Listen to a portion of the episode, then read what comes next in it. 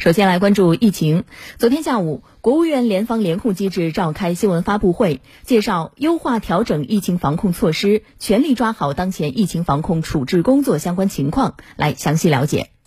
发布会提到，国务院联防联控机制综合组发布了进一步优化新冠肺炎疫情防控工作的二十条措施，这是对第九版防控方案的完善。其中不少疫情防控措施有所调整，例如不再判定次密接。对密切接触者，将七天集中隔离加三天居家健康监测管理措施调整为五天集中隔离加三天居家隔离；将高风险区外溢人员七天集中隔离调整为七天居家隔离等等。但这些绝不能误读为放开躺平。不断优化防疫的防控举措，不是放松疫情的防控工作，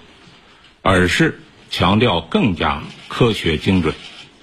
更加强调与时俱进，我们要根据病毒的演进变化的趋势，还有我们实际防控能力的改善和提升，以及我们积累的临床治疗的经验和认识，来优化和调整我们的疫情防控措施。所以，这样的这个调整和优化，也是基于科学的认识。基于循证研究的新的成果，这不是放松，更不是躺平。二十条优化措施还回应社会高度关注的问题，明确提出严禁随意封校停课、停工停产、未经批准阻断交通、随意采取静默管理、随意封控、长时间不解封、随意停诊等各类层层加码行为。优化之后的举措啊，能够明显缓解各地疫情处置当中。遇到的一些瓶颈和障碍的问题，比如说隔离资源啊相对比较紧张，隔离房间不足，这样的话能够用最小的代价，在尽可能短的时间把疫情控制在最小的范围，能够平衡好我们疫情防控和经济社会发展之间的关系。政策的优化调整，实际上给疫情防控工作提出了更高要求，比如加快相关药物储备、疫苗研发，提高疫苗加强免疫接种覆盖率等等。要求我们在防控工作中呢，要更科学、更规范、更快速的来开展防控啊，把该管住的重点风险呢管住，该落实的落到实处，该取消的也坚决取消。啊，充分利用好现有的资源，提高防控效率啊，更好的统筹啊疫情防控和经济社会的发展。在昨天举行的国务院联防联控机制发布会上，有记者提问：做好住院床位和重症床位准备，增加救治资源，加快相关药物和医疗设备储备等措施，是否意味着不久的将来疫情防控措施会全面放开呢？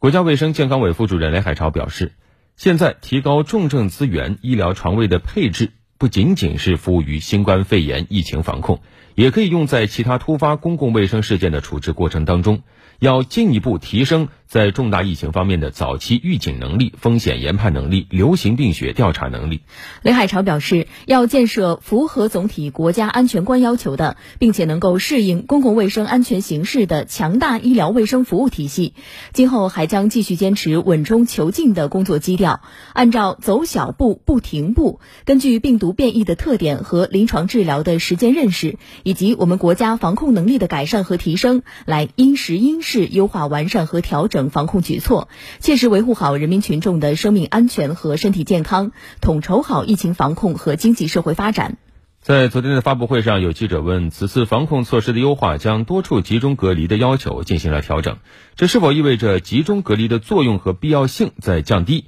以后是否会逐步取消集中隔离这一做法？对此，中国疾控中心传防处研究员王丽萍回应。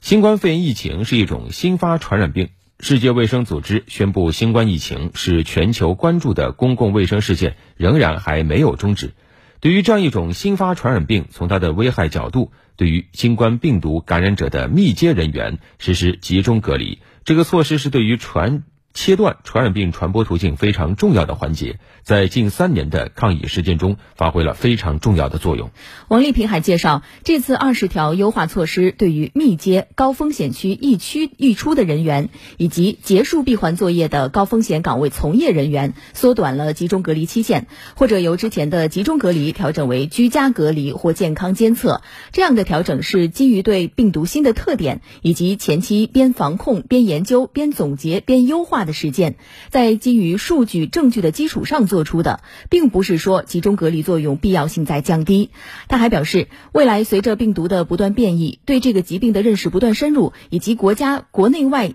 疫情形势的变化，我们也不排除再对我国隔离措施进行进一步的优化调整。关注一下我省的疫情防控方面的一些举措，在应对疫情过程中，我省宜昌市锦绣社区用共同缔造理念和方法，让群众参与进来。将疫情防控中的社区服务工作做得更细、更贴心。来听湖北台融媒体新闻中心记者的报道。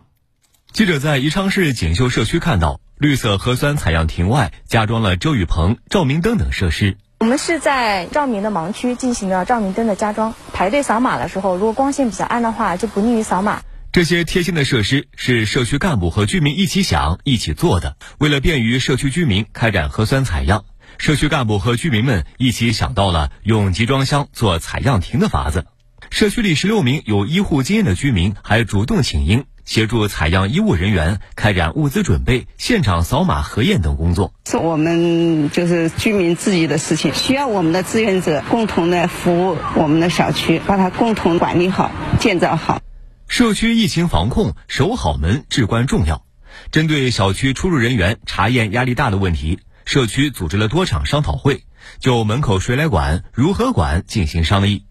大家希望引入智慧门禁系统。这时，辖区企业站了出来，帮助社区完成了人脸识别设备的购置安装。居民进入时，核酸检测时间、体温、健康码、疫苗接种等信息都能显示，通道门也会自动打开。进小区很快速，不需要脱口罩就可以完成人脸识别，更安全一点。锦绣社区还构建起平战结合机制，以六百七十四名网格长、警长、楼栋长、单元长为核心，组建了十六支居民志愿服务队、应急突击队，根据居民志愿服务时长给予积分兑换、健康家庭评选、子女入学入托优待等鼓励，构建了群防群控的构架，以社区党委、小区的这个党支部、物业公司、我们的群众志愿者力量，形成了组织的矩阵。守护了人民群众的健康生命安全线。